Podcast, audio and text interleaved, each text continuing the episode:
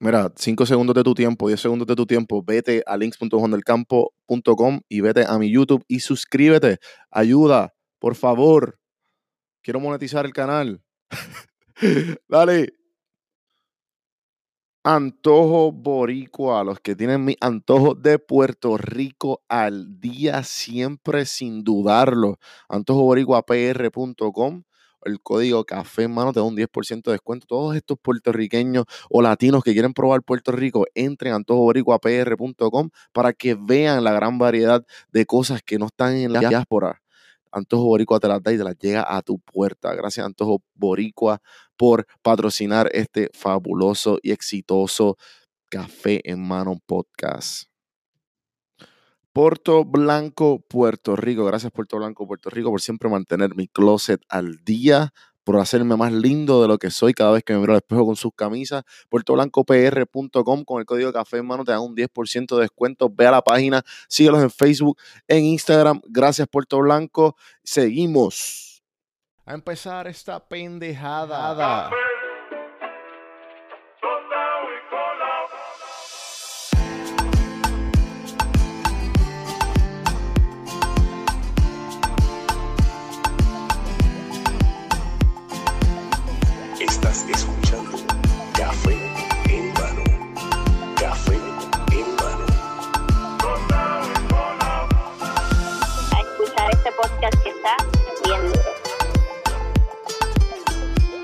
Estás escuchando Café en Mano.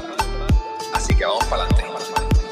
Saludos cafeteros, bienvenidos a otro episodio de Café en Mano Podcast. Miguel Contés con acento en la E. Bienvenido Yes. a Café en Mano. Ahora me toca a mí. Yo creo que esto va a salir antes de la entrevista, o sea, de, lo- de la primera vez que nos conocimos, que, Yeah. Que me hiciste yeah. el acercamiento para entrevista y yo, espérate, espérate. ¿sabes? Obligado, claro que sí. Hay que, hay que colaborar, hay que echar para adelante juntos. Me encanta tu podcast. eh, he escuchado varios, no lo he escuchado todos, pero he escuchado varios y ¿sabes? me gusta el contenido que tiene. O sea, Gracias, definitivamente we're like-minded. Hemos tenido conversaciones. Yo creo que cuando, ¿cuánto duró la, la primera conversación que tuvimos? Casi seis horas. Ha hecho una cosa, Eh. una cosa así, bien ridícula. ¿Sabes? Después de la entrevista nos pusimos ahí de que taca, taca, Sí, taca, sí, sí. a hablar. Pero, mano, estoy bien agradecido de, la oportunidad que me, me estás dando para estar en tu podcast. Claro. Este, como tú bien dices, somos bien like-minded. Este, y la gente lo estaba pidiendo. Sí, sí, y, sí. me, sí. y me tiraste al medio. me tiraste al Así, medio en, así, los, así. en los Instagram stories diciendo, ah, no, No, ya, pero, todo el mundo está No, esperando no, por pero, Miguel. pero ¿qué pasa? Pero ¿qué pasa? Demuestra también, ¿sabes? Hay que decirlo. ¿Sabes? ¿Cuántas, Ya, ya, ya. ¿Cuántos episodios tú tienes, cabrón, ahora mismo, literalmente en el, ¿sabes? En el hard drive o antes sin trabajar, porque estás trabajándolo, ¿sabes? Semanalmente. Exacto. So, yo tengo alrededor de 20 entrevistas Ajá. eh, grabadas Claro. que están todavía por editar. Ok. Que, que básicamente para las personas que no conozcan del podcast se llama Mi Rutina de Trabajo Claro. Podcast. Y este, ahí yo entrevisto a poderosos emprendedores, ejecutivos e influencers como Don Juan del Campo, que también estuvo, estuvo ahí. La entrevista va a salir en marzo. Una Ya está pautada, gente, ya está pautada. ya, ya, ya está pautada. Eh, so ya di fecha, ya di Ajá, fecha porque me tiraron al medio. Entonces, este, esto básicamente destapo y descubro cuáles son los hábitos de estos emprendedores que los han hecho exitosos.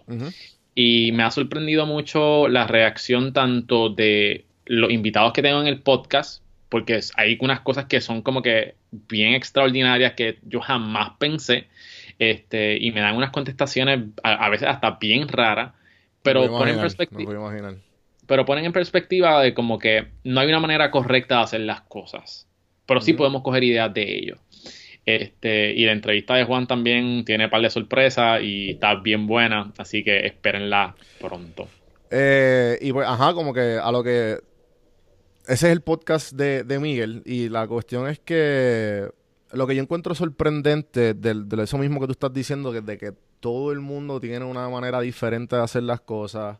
Que a la misma vez, uno al escuchar, al escuchar lo que. el tipo de pregunta que tú le estás haciendo y la, cuando la gente te responde, espérate, este tipo está haciendo esto, pero eso está bien raro, pero a la misma vez le está funcionando y mira la vida que tiene. Y, pues, o sea, y, y uno va aprendiendo de eso. Tú, Exacto, o sea, tú, tú, tú tienes tú tienes una manera exacta de hacer las cosas. Ejemplo, yo soy, este, produzco, tiro, produzco, tiro, produzco, tiro. Y en la manera en que como que tú guardaste, ejemplo, yo, uno de mis amigos este cercano, Miguel Corti, eh, él y yo como que hablábamos mucho de hacer el podcast antes de que empezara. Y, una de- y nosotros escuchamos un par de podcasts, eh, incluyendo el de Pablo Tirado, Mazacote, Dulce Compañía. Al principio, eso eran dos o cuatro, tres años atrás. Y pues él y yo como que comparábamos. Y, y siempre decimos una manera de presionarse, que creo que eso, lo- eso yo lo aprendí de, lo escuché por primera vez en el podcast de Pablo Tirado. Una, vez de una manera de presionarse es pautar, para empezar, pautar una, una, una, este, una fecha con alguien. Fecha. Yeah. Y de esa manera, pues tú, tú no puedes quedar mal. Y a mí se me quedó eso y, y así uno fue, una, fue, fue un empuje también para mí, como que eh, el, el Pablo fue una gran inspiración para la forma de, de, de, de este podcast eh, y, y muchos otros más. Pero tú, ¿sabes? Tú, este, súper organizado eh, y eso me, me, a mí me, me chocó como de contra, me alegra con cojones ver un boricua haciendo exactamente lo que todos queremos hacer, echar para adelante en la misma plataforma que yo, como que that was pretty awesome, mano. Mano, no, Y- y thank ajá. you.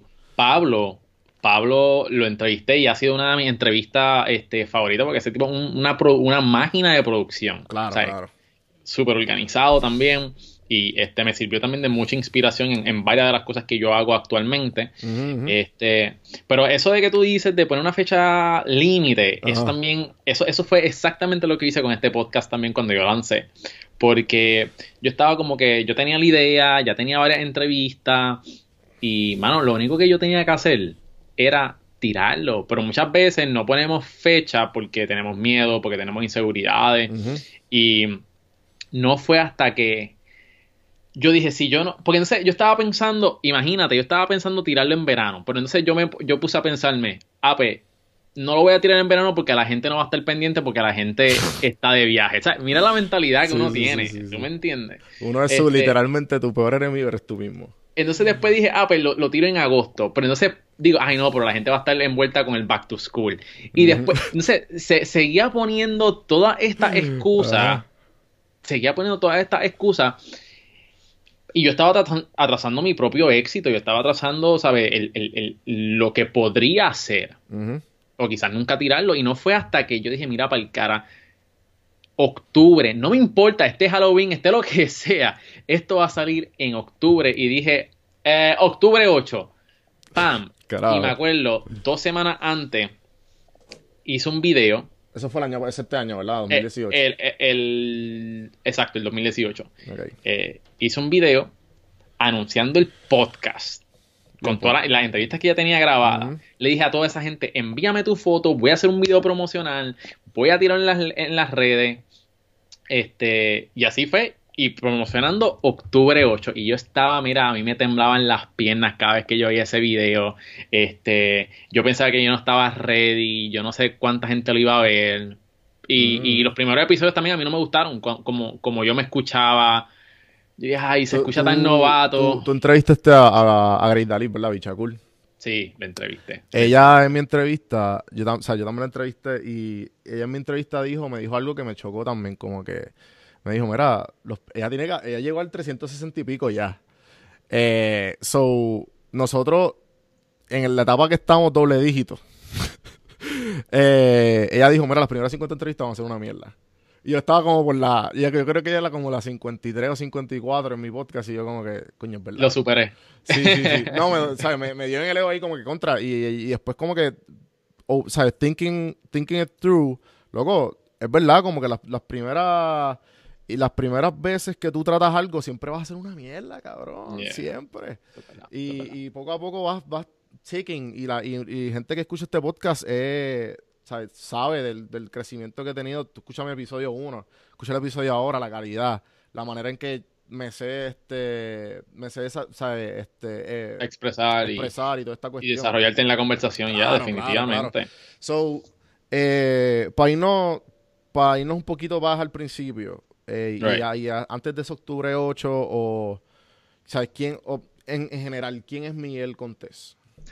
So, Miguel Contés, yo podría decir que es un apasionado por el, em- por el emprendimiento, este, eh, un estratega, me gusta la, eh, creativo también, y me gusta hacer siempre las cosas como que en contra de la corriente, o muchas de las cosas, eh, en varias de la corriente, eh, y por mucho tiempo fui perfeccionista, mano, y yo creo que eso es una de mis debilidades. Este, pero eh, es una de las batallas que, que más tengo, este, pero mano, con, ¿sabes? Soy feliz, ¿sabes? Te puedo decir que, que Miguel Contés es, es- es feliz, apasionado por lo que está haciendo y, y le gusta emprender. Entonces, ese, ese- ese soy yo. Eh, eso que dijiste de la perfección nos da todo. Y, y también el, el- es como que la, la mayor convicción de, de como que, espérate, quiero que quede perfecto, eso no voy a tirarlo. O siempre Right. como que no, le tiene un poquito aquí, tiene un poquito acá. Sí. Que lo- lo- volvemos a lo mismo de que no tiene que quedar perfecto, simplemente hazlo y ya, fuck it. Right, better, better done than perfect. Es, una de las filosofías Exacto. que he adaptado este, estos últimos dos años y mm, definitivamente me, me ha funcionado. He sacado muchas cosas que he Ujú.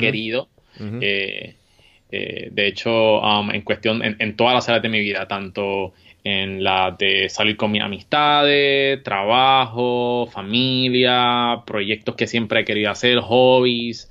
Eso me ha ayudado un montón. Eh, y entonces, ¿cómo, cómo llegó a, a ser al empresarial? ¿Por qué llegó el podcast? ¿De dónde, ¿De dónde nace mi rutina de trabajo? Mano, de un lugar bien oscuro en mi vida. Ah, buenísimo. Este- Llegamos- gente, llegamos a la parte buena.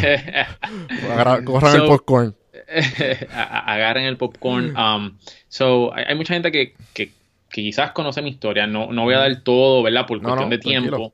Pero um, viene de mi, de mi divorcio, realmente. So, eh, esto es una persona a la cual yo pensaba que era la mujer de mi vida, que le quise dar todo, todo, pero al fin y al cabo eso no era suficiente.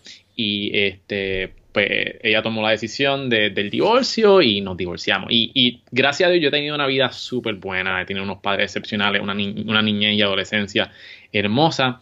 Y yo te puedo decir que lo peor que yo he pasado en mi vida ha sido el divorcio.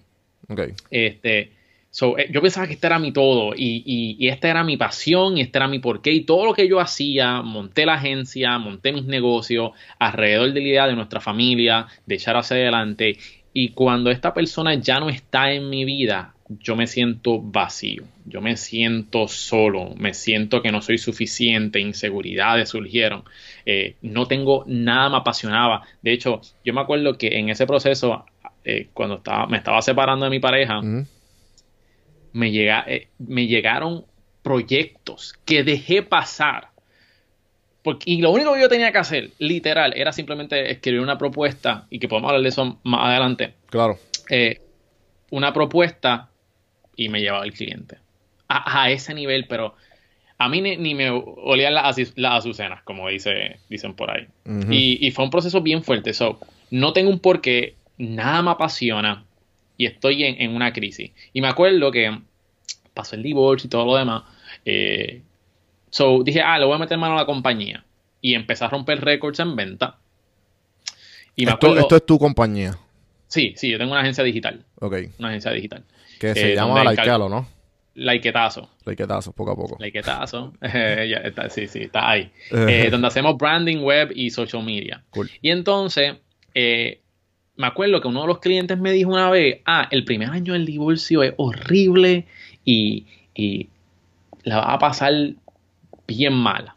Ujú. Pues nada, pasaron uno o dos meses y yo, ya yo estaba, ya yo estaba bien, o sea, yo, yo dije que ya, ya yo estoy bien, yo no sé de qué este tipo está hablando, empecé a meterle mano a la compañía, empecé a hacer eh, unos números impresionantes, yo estaba, me sentía mejor porque tenía más chavo, Ujú. pero entonces me acuerdo de otro consejo con pana medio. Y me dijo, Miguel, muchas veces nosotros creemos que hemos sanado, pero realmente lo que estamos es distraídos. Y yo estaba distraído y yo no había sanado. Hasta que llegó María y es la segunda mujer que me quita todo de mi vida. Y, este, y como a todos y a muchos puertorriqueños nos dio bien fuerte. Este, pero yo perdí ahí todos mis clientes, todos mis clientes. Yo me quedé con, eh, me acuerdo, bueno, no con cero, me quedé con, 70 y- con un cliente de 75 dólares. Pero para mí eso es perderlo todo. Y ahí sí Claro. que me entró una frustración. Volví atrás sintiéndome pequeño, eh, tuve que dejar a dos empleados ir. Eh, ¿Sabe? Me sentí en un spot y si yo no estaba apasionado de algo, yo simplemente estaba trabajando, pero realmente no me estaba apasionando en ese entonces, ah, entré en depre. Ujú, ujú. Entré, entré en Drepe después de María y um, el, fin- finalmente el, el punto, el, el breaking point fue a fin de año, ese mismo año. Eh, tres meses sin generar absolutamente nada, no, no tengo cliente, no quiero hacer nada, lo que quiero es estar viendo todo el día televisión. Y yo sabía que ese no era yo, pero yo, yo ¿sabes?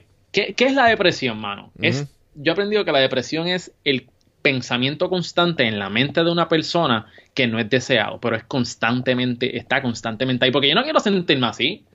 Sin embargo, así es que me sentía todo el tiempo. Y yo me acordaba de que yo me sentía un fracaso. Y yo, lo único que me venía a la mente eran ataques y pensamientos de perdiste tu familia, perdiste a tu esposa, perdiste esto, perdiste tus clientes, tú no vales nada. Y los últimos tres años del año, los últimos tres días del año, yo me los pasé llorando, mano. Lo que nunca, yo nunca había, o sea, yo nunca había llorado en, el, en cuestión del divorcio, quizás dos o tres veces, pero yo no había llorado tanto como yo lloré esos últimos tres días. Y me acuerdo que ese último día, eh, yo, yo tengo la costumbre de siempre de despedir el año en la iglesia. Y, y yo estaba, y, y, y, ah, y otra cosa, o sea, me mudé para la Florida después de, después de María.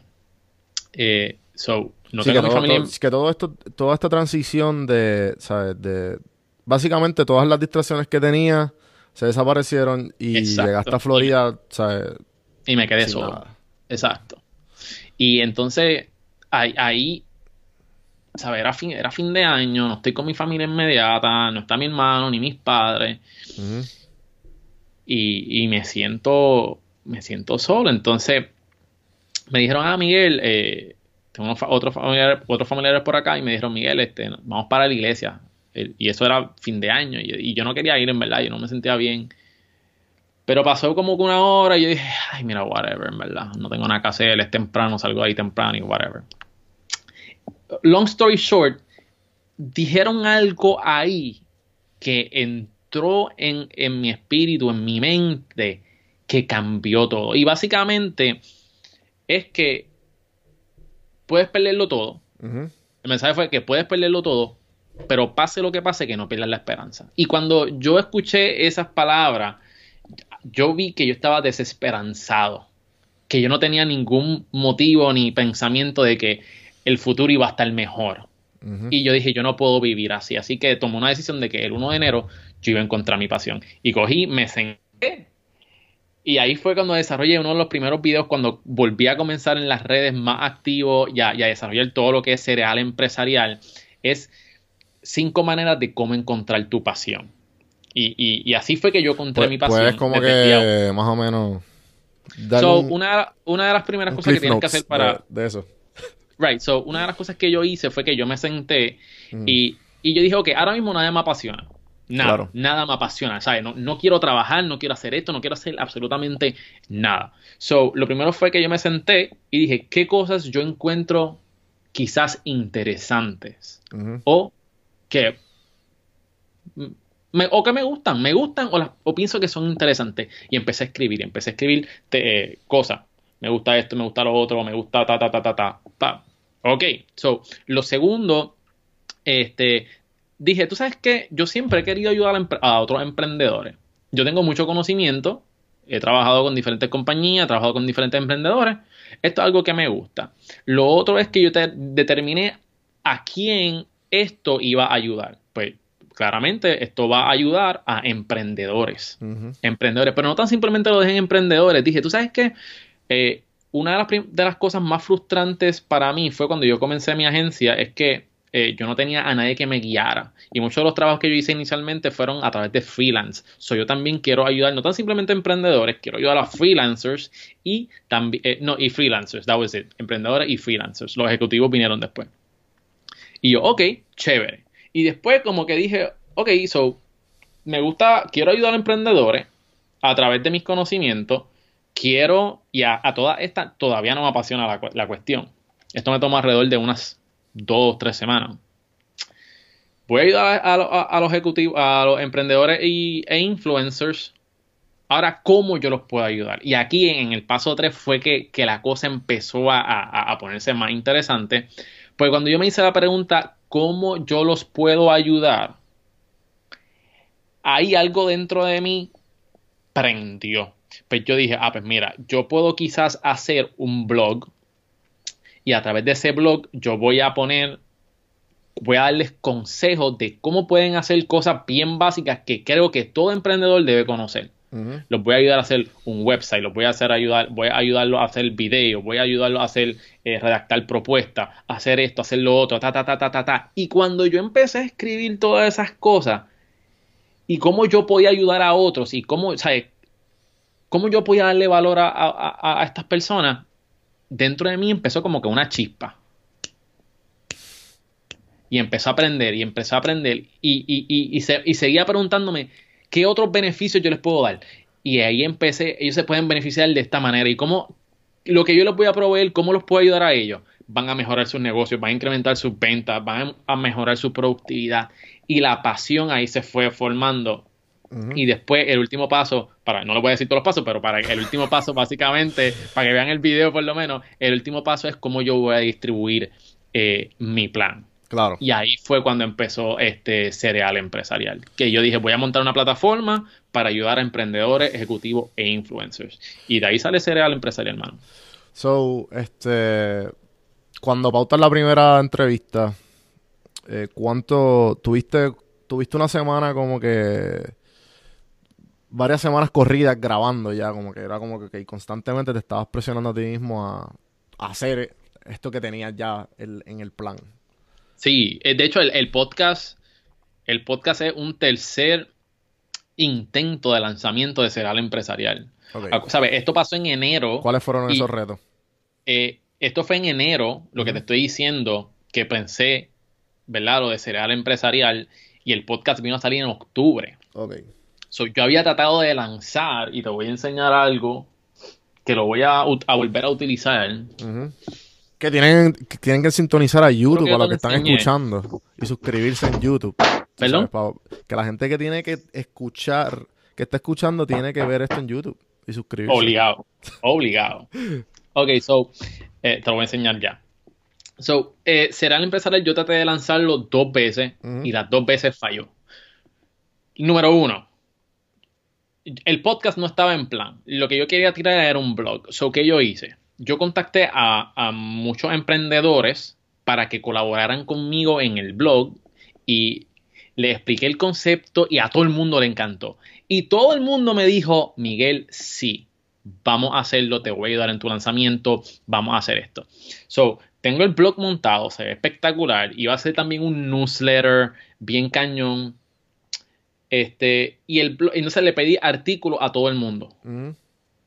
¿verdad? Ok, pues necesito estos artículos. Hice, hice en la parte web, hice hasta un collab, un collab hub de un help desk explicándole a ellos cómo estrategias de cómo ellos podían escribir mejor, este, cómo ellos pueden utilizar esto mismo que estamos utilizando en sus plataformas. Bueno, mano, yo, hice un proyectazo detrás y todavía no había salido y dándole valor a, la- a- a los colaboradores. Cuestión es que, mano, eh, más del 50% they didn't pull through. O sea, El- yo tenía fecha de lanzam- lanzamiento y todo, me acuerdo que fue en marzo, claro. mar- marzo 2. Tenía eh, pautado para lanzarlo, le estaba dando seguimiento a todo el mundo. Sí, sí, sí, te voy a enviar los artículos, más de la mitad no me lo enviaron. Este, yo iba a lanzar entonces esta eh, con, con la campaña, esta caja, que es de cereal empresarial, que es, para la gente que no está escuchando, es una caja literal de cereal. Sí, sí, sí. Y dice cereal empresarial con el logo y un, y un bowl de, de, de cornflake. Exacto. Nutricional, obvio, con frutitas, para que se Exacto. vea. Exacto, exacto. Entonces, y está todo branded, está espectacular. Sí, Tiene sí. también como que unos unos Easter eggs la caja. Este, que yo pongo eso en un supermercado y mete la feca. Sí, sí, claro, claro. Eh, so, y, y también ellos tienen que recoger la caja en, en un cierto lugar para hacer la promo. Yo tenía una campaña súper cool. Mano, y no se dio, no se dio, no se dio. Y, y- y eso me frustró bien brutal. Traté de volver a lanzar, será empezar con un newsletter, hice las pruebas, pero no dio los resultados que yo esperaba. Y a este punto yo dije que se chavo, yo tengo que hacer algo que yo pueda producir rápido, lanzarlo y que la gente pueda consumirlo. Y ahí fue cuando me vino la idea del podcast. mano. Y ahí, en octubre 8, fue que lancé mi rutina de trabajo podcast. ¿Por qué? Porque yo dije, ok, pues yo quiero entrevistar a emprendedores. Pero ¿qué pasa? Tuco Alberto Claro. estaba... Ustedes conocen a Tuco. Tuco, eh, Claro, también, Tuco, otra- Tuco- Tuco estuvo aquí también. también. Sí, sí. Pues, pues Tuco Alberto también estaba entrevistando emprendedores. Claro. Y yo dije, me cachín de ahí, pero este tipo también está haciendo lo que yo quiero hacer. So, busqué la manera de hacerlo diferente. Y ahí fue cuando nace mi rutina de trabajo podcast, que forma parte de mi plataforma Cereal Empresarial, que es una de las primeras fases. Y más adelante vamos a estar lanzando otros proyectos. Pero con, con- con mi rutina de trabajo, pues yo me enfoqué en los hábitos de los emprendedores como tal. Claro. Este. De todo eso, de todo eso, constantemente, por lo menos yo, eh, definitivamente, o sea, yo más o menos, el, el flow de mi podcast y el tuyo son bien similares, pero obviamente lo que nos diferencia somos tú y yo, sea, las experiencias tuyas Right. y las cosas que tú quieres y viceversa. Right. Eh, so que nuestros invitados hemos tenido, hemos cojado con muchos de ellos y a la misma vez muchos diferentes. ¿Qué tú me puedes decir de, de todos esos invitados que has tenido? Eh, que algún tipo de fórmula que tú veas, que esta pregunta también se le hizo a Pablo, algún tipo de fórmula que tú has visto que es repetitiva. O que, ajá, bueno, Pues, eh, eh, eso, eso mismo, mano, que son consistentes. Eso, yo creo que eso ha sido, bueno, dos cosas realmente. He, he- he visto que son consistentes. Yo creo que ese es uno de los poderes que tienen los superemprendedores, que son consistentes y, ya- y, y siguen produciendo como tú. ¿Qué tú, qué tú, qué tú haces? Tú tienes la idea y la tiras Ujú, y produce. Idea, produce. Idea, tira. Pam, pam, pam, pam. Eso es consistencia y he visto que eso ha sido uno de los hábitos que no tiene que estar perfecto. eh, no tiene que ser complicado. Es cuestión de put it out there consistentemente y cada vez Y que el mercado decida, como dice exactamente. Sir exactamente. Gary. Y tú ajustas. Y tú ajustas.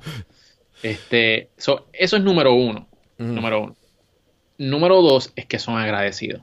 Eso es lo que, eso es, yo creo que, y yo hice un, un podcast, eh, el episodio número 10, completamente de esto, que es el superpoder secreto de los emprendedores poderosos. Y es que son extremadamente agradecidos, separan tiempo para agradecer por las cosas que tienen.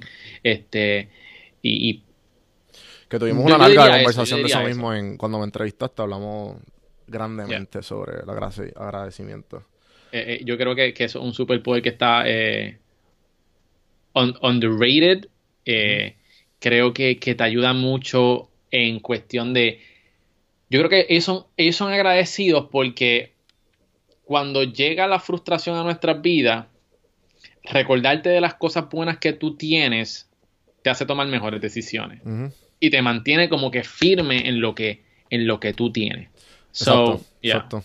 Sí, como que el hecho de que creo que fue una, una charla motivacional de estas de, de lo que, lo da- que le dan a los NBA players. De como, no sé, había, había un clip entero en YouTube de Dwayne, de Dwayne Johnson, de The Rock. Y una de las cosas que él hace es eso mismo, pero lo hace bien, bien específico. Él, él cuando estuvo en Hawái en un momento en su vida y él no tenía nada. Eh, lo que tenían era como 15 dólares en la, en la cartera, tú sabes, algo bien, algo, un, ¿sabes? una situación bien crítica de una persona. Eh, y esa situación bien crítica, él medita sobre ella, ¿sabes? Medita sobre ella como que, mira dónde estoy, ¿sabes? Mira y dónde estaba antes. Tengo que estar agradecido y constantemente seguir como que queriendo más o perfeccionando lo que ya tengo. Eh, también el, el libro que, que habla de eso mucho es el, sobre el Death Meditation, que es algo similar, que es meditar sobre, ok, puedo morir en, hoy, puedo morir mañana, puedo, o sea, puedes morir en cualquier momento si tú meditas constantemente sobre que esto es efímero, lo que estamos haciendo en, este, en esto que llamamos vida, confía que todo lo que tienes en la mente, pues, se te va a salir o todo lo que estás sintiendo eh, de la manera de vida, claro, Y, y tenemos que también, eh, eso te fuerza también a aprovechar el tiempo. claro. claro. ¿Entiendes? Time is ticking y, y se va rápido el tiempo. eh, eh, Don Juan, Sí. el, el tiempo se va rápido, mano. Claro. Un día estás viendo Pokémon y al otro día estás viendo furniture para tu casa. ¿Tú me entiendes? Sí, Eh, sí, sí, sí. es fuerte. Pero sí, eh, agradecimiento yo diría que es un superpoder. Eh, muchos de los emprendedores se paran en la mañana, se paran alrededor desde unos 15 minutos hasta media hora ah, para meditar. Y yo le he preguntado y tú sabes, como que, ok, eres agradecido, practica el agradecimiento y qué es lo que tú haces en esas cosas. Pues simplemente algunas personas oran eh, al respecto, hay otras personas que simplemente eh, están conscientes, mira, y dicen gracias a la vida, gracias al universo, gracias a Dios porque, porque tengo una casa donde quedarme, eh, sabes dónde dormir, eh, tengo, tengo buenas amistades, tengo familia, tengo hijos, eh, tengo equipo para hacerlo. Y yo creo que cuando tú haces eso, te está dando valor a ti mismo de que con lo que ya tú posees dentro de tu alcance, puedes alcanzar el éxito. Claro. Este. Entonces, eh, ya yéndote más un poco a. a lo que. lo que has aprendido a través del, del camino, de todo este, de por lo menos de tu, de tu compañía, ahora con el podcast y todos los nuevos proyectos. ¿Qué, qué cosas has aprendido sobre cuando tú te sientes que no puedes más? ¿Qué es lo que tú haces como que, wow? Sí, ¿Qué sientes cuando, cuando te sientes overwhelmed? overwhelmed. Cuando yo me siento overwhelmed, eh, eh, son unos momentos bien específicos. Viene con, muchas veces, el, el- el over- cuando estoy overwhelmed, viene muchas veces cuando estoy bien emocionado sobre algo. ¿Por qué? Porque hay tanto que quiero hacer que no sé cómo empezar o tengo tanto que creo que el tiempo no me va a dar. Claro. Y entonces, lo que yo hago, yo hago una de dos cosas. Número uno, este, cojo y paro lo que estoy haciendo, saco una hoja, papel y lápiz, y pongo todas las cosas que quiero hacer. Tengo que hacer esto, tengo que hacer lo otro, ta, ta, ta, ta, y hago un listado. Y yo digo, ok, ¿cuáles son las tres cosas que realmente yo hago, que, que yo haría y que tuvieran un impacto significativo en mi vida? Ah, pues, one, two, three. Todo lo demás es distracción Claro. es distracción. So, yo hago eso, papel, lápiz, escribo todo, como que me lo saco del sistema y prioritizo. Digo, ok, esto es número uno, número dos y número tres. And that's it. Y, y, y de hecho, una de las estrategias que eh, muchas veces hago y a veces las rompo, pero muchas veces hago es que no me pongo más de tres tareas al día. Hmm. Y de esa manera termino mi to-do, que, Claro. muchas ve- que antes yo nunca terminaba el Y te to-do. sientes cabrón cuando la acabas. Y, y, y, y terminé, y si tengo que añadir cosas, adelanto y todo lo demás. Pero antes yo no terminaba el to-do, mano. Eso era un, un to-do eterno. Y entonces me sentía frustrado porque no terminaba lo que me proponía para el día, lo dragueaba para el otro día y era como que un loop vicioso constante que no podía salir de él y afectaba mi productividad porque no tenía uno, uno- unos small wins. Ujú, ¿Me ujú. entiendes? Y entonces me, sen- me sentía derrotado todo el tiempo. No fue hasta que yo dije, no, no, no, no. Pues entonces, eh, dentro de muchas entrevistas que he hecho, libros que he leído, he visto, mira, mano, proponte una a tres cosas para hacer en el día. Lo demás, después que termines esas tres. Porque, porque hay una diferencia, de- hay, una diferencia entre estar ocupado que, que ser productivo. Mucha gente cree que son productivos, pero realmente lo que están es ocupados. Sí, sí, sí. Sí, que, que lo, they- eh, ellos, they mask el hecho de que... Poniéndose ok, tareas zánganas, poniéndose tareas. No, tengo que como hacer que, ah, no, cabrón, tengo que, ten- ten- tengo que, tengo que escribir emails, contestar mis emails, o tengo que, este, y, y no tengo break durante el día, pero hermano, lo que está en social media, está en, en, en, en el email y haciendo tareas que no hacen un impacto significativo en tu trabajo, en tu vida. So, yeah. Claro, claro. Este, entonces, de todos los invitados que has tenido, ¿qué, qué- cuál es el libro repetitivo que tú has visto que, que en tu entrevista y cuál tú, eh, como que te, te, te choca que no esté en la lista de, de, de que, de que te sorprende? Mira, eh, uno de los más repetitivos es el de Crush It de, de Gary Vee. ¿En serio? Cool. Sí, sí. Ese es, yo creo que el, el más que he visto repetido, pero he tenido una gran gama de libros diferentes. Este, te, te soy sincero. Eh, muchas de las personas que he entrevisto son bookworms, leen mucho. Y, y son libros bien diversos.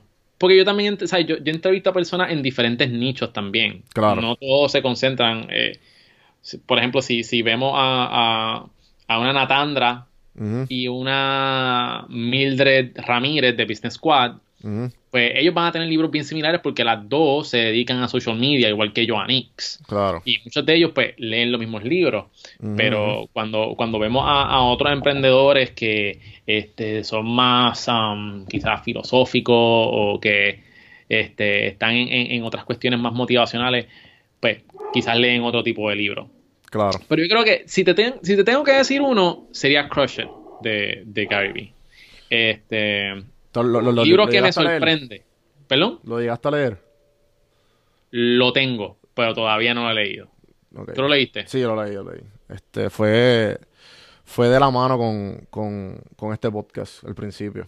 Este, y por eso fue como que dijo, ok, pues déjame. Una de las razones, o sea, uno, no, uno de los empujes más grandes fue ese libro. So que entiendo por qué te lo dicen. Right. So, so, de yo tengo varios libros ahí para este año para leer. Claro. Este, que tengo que, tengo que meterle mano en Ajá. Kindle. Um, un libro que me, que, que me sorprende que no esté ahí es Papá Rico, Papá Pobre. ¿En serio? En serio. Eh, no sé si es por, porque estoy un poquito biased. ¿verdad?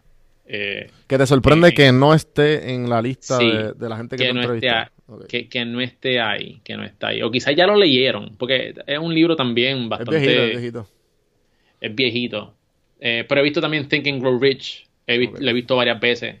Y, y eso también es un libro. Ese sí que ese libro sí que es viejo. Este, pero muy bueno.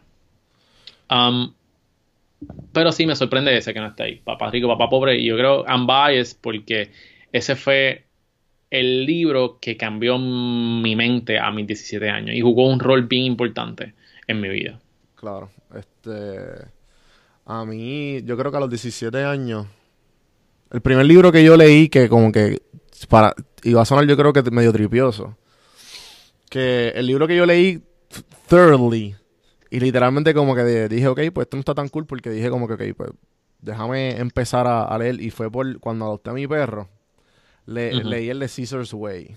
De, Carl, Sí. de, de César Milán. De César, César Millán. El Dog. Whisperer de, de, de History Channel. Ese fue el Ah, primer libro que, que yo como que ya cuando desarrollé que este eh, pensamiento crítico, lo leí y lo, lo absorbí. Obviamente todos los libros que uno lee en la juventud, pero como que ni le presta atención lo que tienen que hacer los book reports, que a lo mejor se te quedó algo, pero en verdad no. Right. Eh, so, y, y a mí me chocó como que el hecho de que, de, ok, que esta- así funciona la psicología canina. Los perros viven en el constante presente, no son humanos. ¿sabes? Y yo fue como que todo esto que yo aprendí de este libro, como que, ¿por qué no puedo seguir, tú sabes?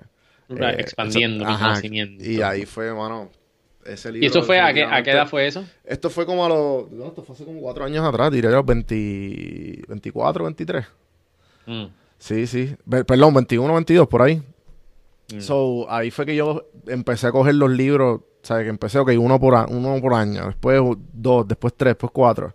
Y el año pasado al fin dije como que, ok, fuck it, ¿sabes? Estoy acá y con el mismo podcast eh, acabé el año con seis libros eh, al año. Duro, duro. Sí, Sí, sí. Eso, eso fue lo que yo me propuse también el año pasado. Seis, eh, seis Y ya libros. llevo uno en el año. Que leí el que en- cuando hablé contigo, eh, me dijiste, no, que leete How to Win, How to Win People and Influence. How to Win. Friends and Influence People. Esa misma. ¿Te gustó? Buenísimo. Me falta un capítulo, pero me gusta, me gusta. Este es un libro Right. que definitivamente te da un montón de tips de cómo Right.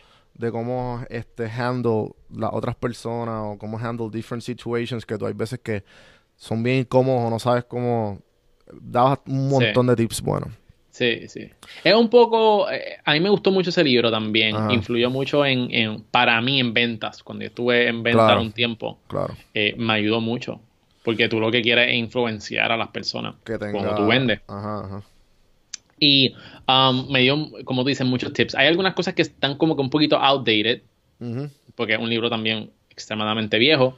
Pero si, si, si tú puedes escarbar dentro de, de- de esos tiempos en la parte de atrás, o sea, en la parte, eh, en los tiempos de antes, y, y puedes ponerlo en los tiempos de hoy, este te va a ser muy útil. Así que eso es un tremendo libro. Un Sí, tremendo libro, sí. mano. Mano, eh, entonces, volviendo a... Ya va un año, mano. Es un año de que tú sacaste ese video, ¿verdad? So, ¿Cuál, eh, ¿Cuál video? El primer video de enero. Antes de que dijiste, vamos a empezar con lo de cereal empresarial. Vamos Déjame- a... Déjame, déjame decir exactamente, te, te voy a decir exactamente cuándo fue Claro. mi primer video. Porque decidí cuando, cuando decidí sacar cereal empresarial, Ajá, estuve en un dilema. Y el dilema fue, ok, ¿cómo yo saco esto? Yo lo hago como si fuera una compañía o lo saco a través de mi marca personal. Y acuérdate que yo estaba, yo estaba en un proceso de que tenía que confiar más en mí, yo estaba inseguro de mí mismo, pues, ¿sabes? Buscando validación en- en- en otras personas. Claro. Y fue, fue un momento como que bien crucial y decidir, ok, lo lanzo a través de Miguel Contés o lo lanzo a través de Cereal Empresarial y me escondo detrás de esta compañía. Y me fui por mi marca personal. Y ahí fue cuando tiré mi primer video. Claro. Que mi primer video fue cuatro maneras de generar ingresos usando el internet. Ok.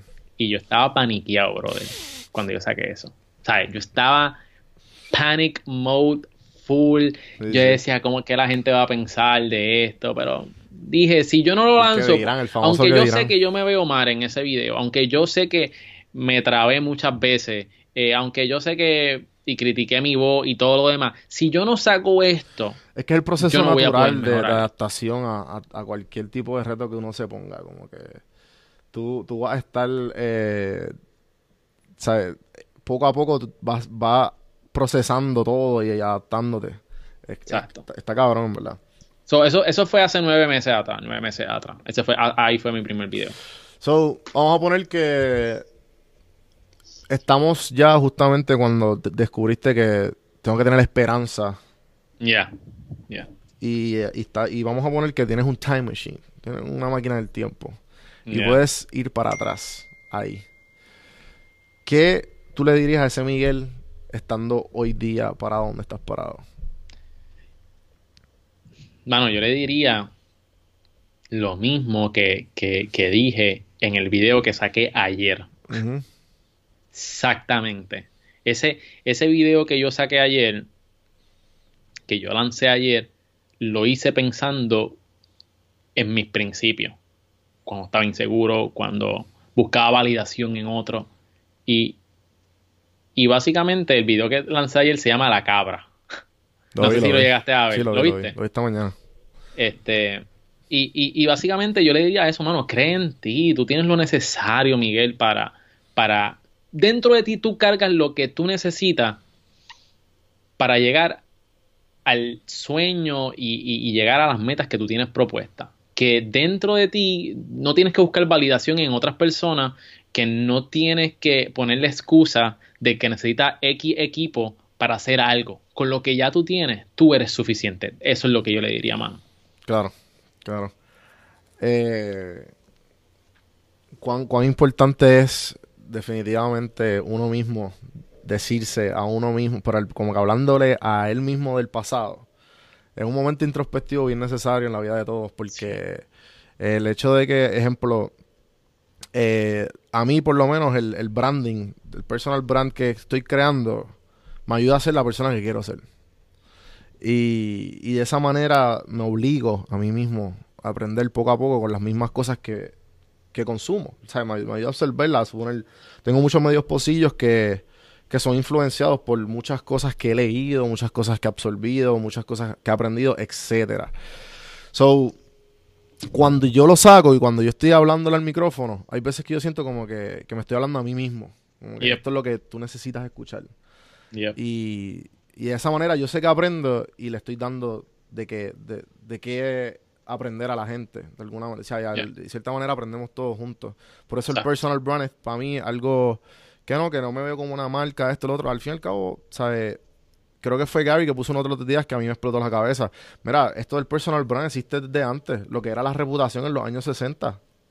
¿Sabes? Lo que es el personal brand es tu reputación. Yeah. Y tú eres el que le cuidas de ella. So, No, sí, y, y- y déjame felicitarte porque creo que estás haciendo, mano, un trabajo excepcional con, con- con tu personal brand. No, no. Este, y, y nuevamente, eres consistente. ¿Entiendes? Estás ahí. y no, todo y- el tiempo, todo el tiempo. conversaciones que hemos tenido tú y yo, o sea, yo no me pienso quitar. Y, cuando tú y yo hablamos, hablamos de cuando ya estemos, ¿me entiendes?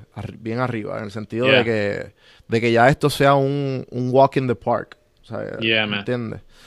Eh, y esa es la meta. Como que yo digo que el, el hacer podcast, y me imagino que te pasó a ti también, ya es algo que, que nace natural, uno.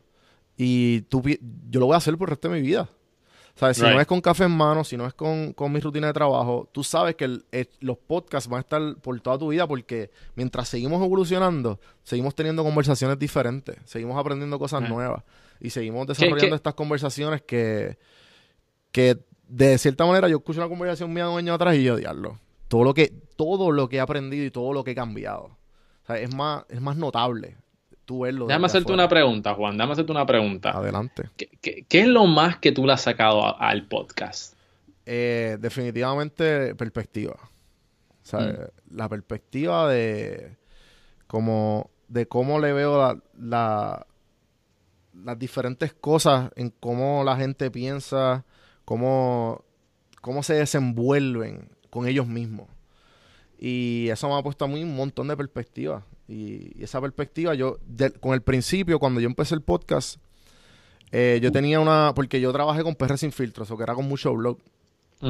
Y, y esto lo he hablado antes en el podcast, pero que veía como que lo que yo quería hacer era humanizar las marcas, como que mucha gente humanizar Yeah. las marcas, las personas, ¿no? Que esta persona aquí, esta persona, mira, este tipo tiene miedo igual que tú. O sea, este tipo, se, este tipo se pasa papel todos los días igual que tú por las nalgas.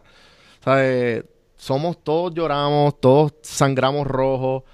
Somos iguales, gente, somos iguales. Lo que pasa es lo que nos cambia es la perspectiva que Yeah. tengamos de la vida. Como tú, te, la- los pensamientos que tú desarrollas son las, las acciones que tú terminas haciendo.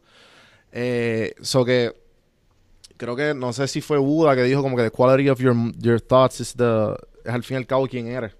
Lo mismo va con lo mismo que lo, lo- lo que tú comes, eres lo que comes. La frase esa clichosa que, que, Yeah. que termina siendo verdad. Pero definitivamente el hacer podcast, te pregunto, esto que, todo esto que te dije, como que puedes, puedes añadirle algo, puedes decir que te senti- sientes igual o tienes alguna otra perspectiva que añadir. Defini- definitivamente, eh, eh, la, perspe- la perspectiva que yo, que a mí me ha dado el podcasting, para añadir a lo que tú estás hablando, ha sido de que hay mucho más de cosas que yo no sé y cosas que yo puedo alcanzar. Claro. Eso es número uno. Por ejemplo, um, yo entrevisté a, a Diana Zuluaga, es una emprendedora, una mujer sumamente productiva, a la cual admiro. Este, fundó su compañía de Jets y de donde viene eh, la historia, una, una historia impresionante.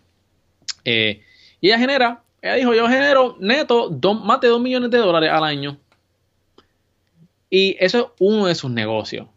Y después habló sobre su plataforma digital. ¿Y, y, y qué quiero decir con esto? Esto me abre la mente a mí de que, número uno, he comido mierda toda mi, ¿sabes? Por, por mucho tiempo, porque uno dice como que, wow, toda esta gente está haciendo todas estas cosas, ¿qué más yo puedo hacer? ¿Cómo yo puedo llegar a donde ellos están?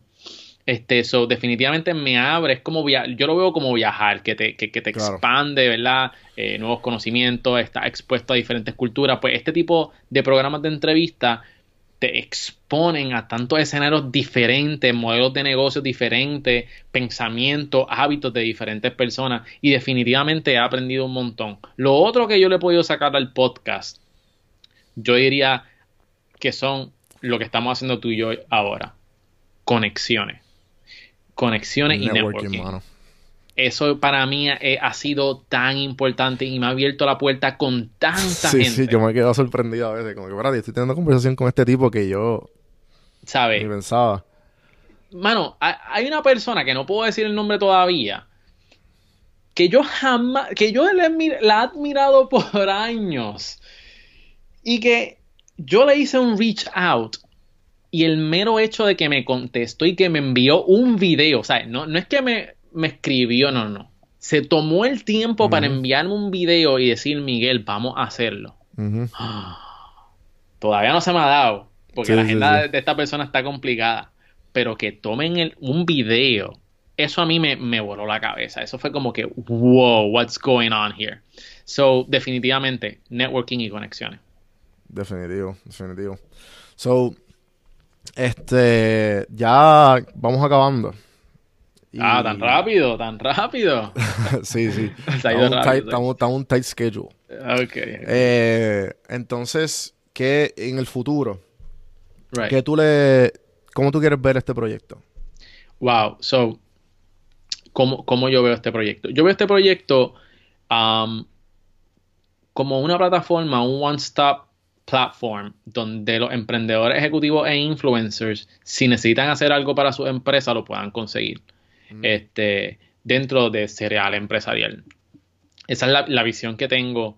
Eh, veo a Cereal Empresarial como un- un- una casa productora, una casa de, de- que hace eventos, cursos, que eso ya viene este año, Ujú. pero llevarlo a, a otro scale donde tenga muchos colaboradores eh, de alto reconocimiento eh, a través eh, mundial, hispanos, ¿sabes? Hispanos con influencia, básicamente, Claro. dentro de Cereal Empresarial. Y ya, ya estoy haciendo el banco de, de- de este tipo de personas. Y, y nuevamente, volvemos a, a lo del podcasting. El podcasting me ha, me ha abierto las puertas a, a esto. Eh, so, estoy bien emocionado por las próximas cosas que, que van a, a suceder este año, no tan simplemente con el podcast, sino un, un evento que estoy trabajando, unas propuestas dentro del podcast que estoy trabajando, que yo espero que, que eso se me dé, que voy de hecho a Puerto Rico mañana eh, a presentar las mismas. Ujú. Este, mano, y, y bien contento. Eh, yo, yo creo que, que e- es cuando una de las mejores veces que mejor me he sentido en mi vida, porque veo que estoy enfocado, veo que las cosas están surgiendo, la gente está escuchando el podcast, este, y se siente bien cuando te escuchan, ¿verdad que sí, Juan? Claro, claro. Definitivo. se- se siente, se siente brutal. Este, y yo me acuerdo cuando, esto fue en el episodio número 11, um, que yo me emocioné un montón. Eso- esta fue la primera vez que yo hice, déjame hacer una prueba de a ver si la gente me está escuchando. Porque muchas veces, ¿sabes? Llevo 11 episodios y como que no veo que nadie me escribe. Sí, sí. nadie sí. me escribe nada. A mí me pasó nada. igual, a mí me pasó igual. Y yo dije, ok, so, eh, dentro del episodio, yo simplemente, ¿verdad? Yo dije, ah, bueno, mi gente, y si te gustó este episodio, asegúrate de darnos un 5-star rating en Apple Podcast. Al otro día, yo veo 7 reviews. Brutal. Y eso para y esos siete reviews para mí fueron como que ¡Wow! La gente me está escuchando y no puedo creer esto. Y nunca me habían escrito y me dejaron unos mensajes bien bonitos, los cuales he compartido con, con mi audiencia.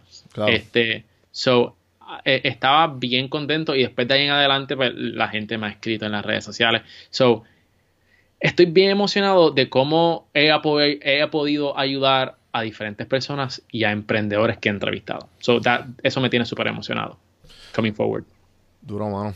Este, definitivamente ese positive feedback, sentirse escuchado, Mm, es como que es, lo más grat- es una de las cosas más gratificantes de, de esto del podcasting. Mano, so, eh, ¿qué le diría a esto? Si tuvieras como que una, una solicitud, una pregunta, una sugerencia para los oyentes de este podcast, ¿cuál sería? Um, wow.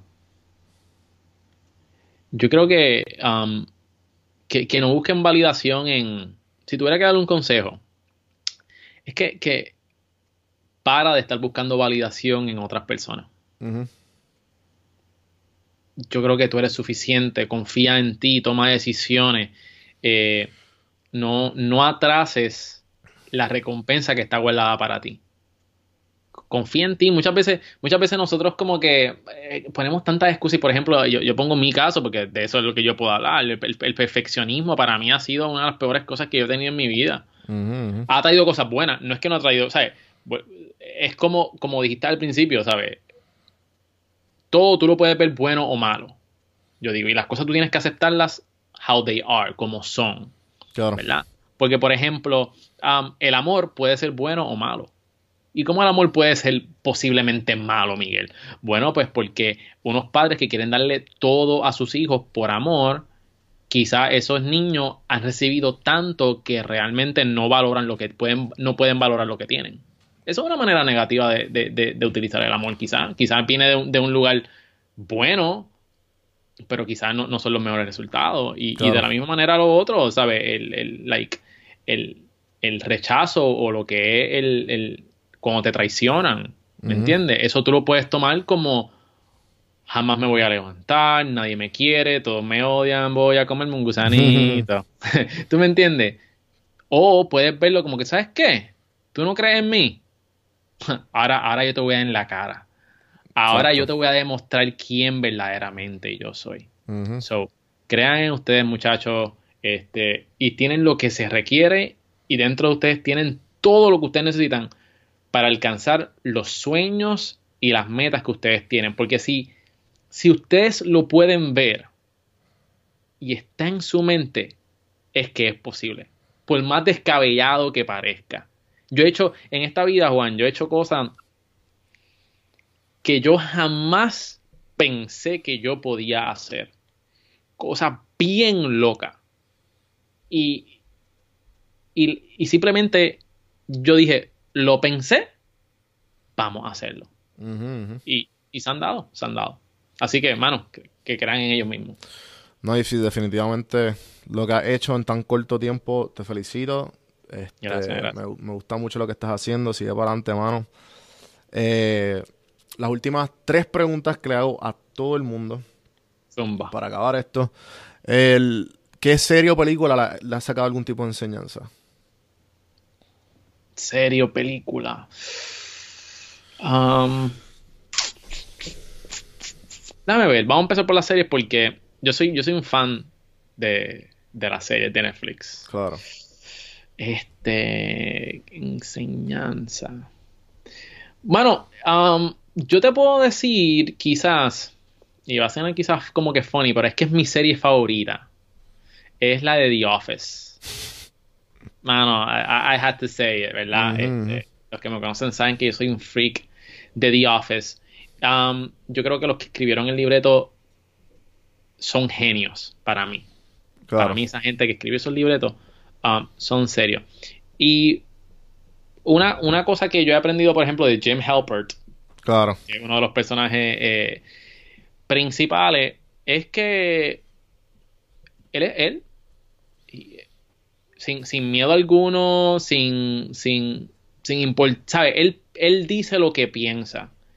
Y aunque muchas veces eso no es lo, lo mejor, pero a donde voy es, vuelvo a lo mismo que dije anteriormente, eh, es confiar en ti mismo, es ser tú, y eso te hace ver cool. Claro. ¿Entiendes? Aunque, aunque no tengamos los mismos pensamientos, porque ese es el tipo más cool de la serie, en verdad. Pero el tipo es él, es bien sim- simple y sencillo, y es un, es un vendedor de papel, vende papel. ¿Ok? Y sin embargo, es el más cool de la oficina, pero ¿por qué? Porque él, that's it, y no tiene miedo de serlo. Y todo el mundo quiere ser su amigo y todo. el mundo- Right, right. A diferencia de, de- de Dwight, que también es él, pero siempre está buscando el, el, el approval de Michael. O sea, validación también en otras personas. So, um, yeah, yo creo que volvemos a lo mismo, mano. Self-confidence. La segunda pregunta. eh, ¿Qué libro le regalaría a tu hijo o hija? Ah, padre rico, padre pobre. Como dije, estoy, estoy biased por- con ese libro. Sí, y sí, sí, y- te, te voy a decir por qué.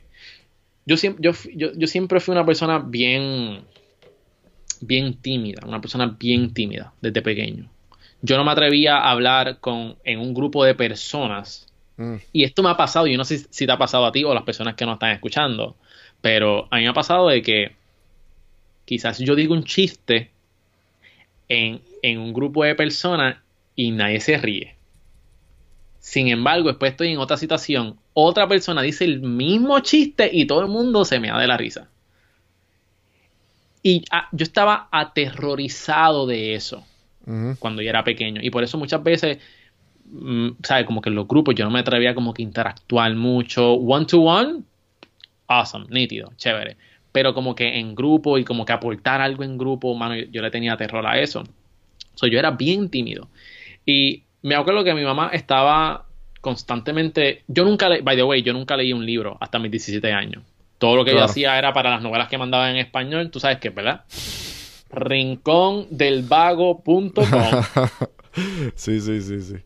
Buscaba el, el- el compendio o el resumen La manera más fácil. Eh, y ¡boom! Yo no sé si, si esa yo gente me todavía lo está en leí, yo business. leí. Después no, le, le- lee. quiere- tiene que ser un párrafo descriptivo de la novela y tú, ah, fuck, no puedo leer el Rincón del Vago.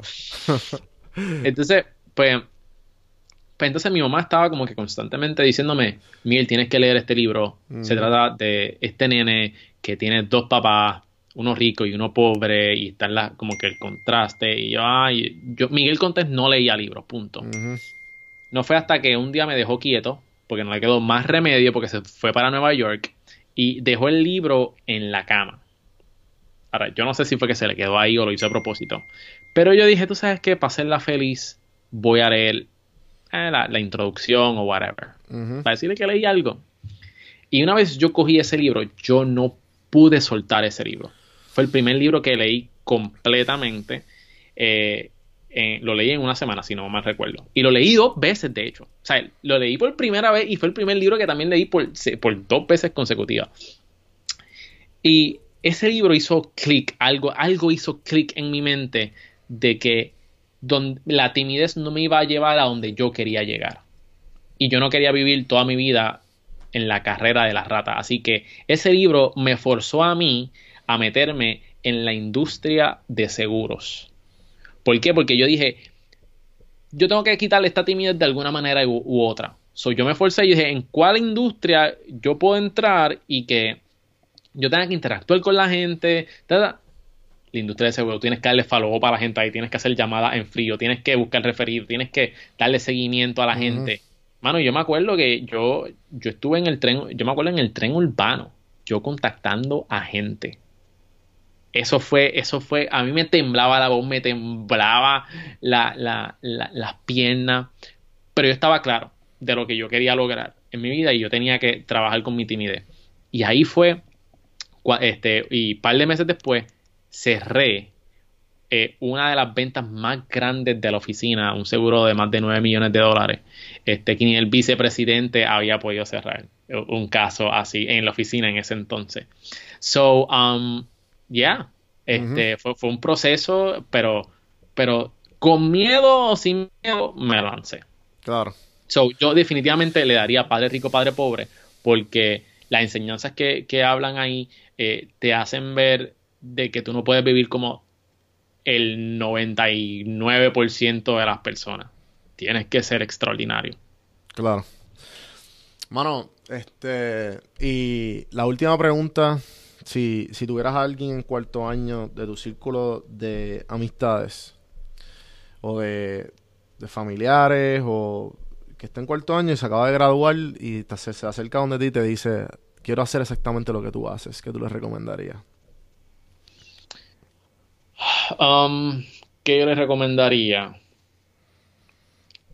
Yo les recomendaría eh, que no importa cuántos nos te digan, eh, siga haciendo lo que estás haciendo porque cada vez estás más cerca del sí. Eh, me acuerdo de esto porque esto que, que- que quería mencionar. Cuando yo lancé mi agencia, eh, Laiquetazo, en el 2012, Ujú. fue bien interesante cómo se dio la compañía. Porque yo estaba, yo estaba en las redes sociales, yo pasaba horas en las redes sociales hasta que un día dije como, óyeme, le estoy metiendo un full time, ¿cómo yo le puedo sacar dinero a esto? Claro. Investigué, hay una posición en ese entonces que se estaba llamando un community manager, que son las personas que desarrollan eh, comunidades online. Y ahí estaba entrando todo lo que era social media y me enteré de que hay gente que le pagan por administrar las compañías, la- las redes sociales de las compañías. Y yo dije, hmm, por aquí es que eso. Empecé a hacer mis proyectitos como que aparte, llevé mis páginas a mil likes orgánicamente en ese entonces, empecé a hacer content, eh, contenido, estrategias de contenido y vi una compañía súper reconocida. De hecho, es la compañía más reconocida en Puerto Rico. Consecutivamente.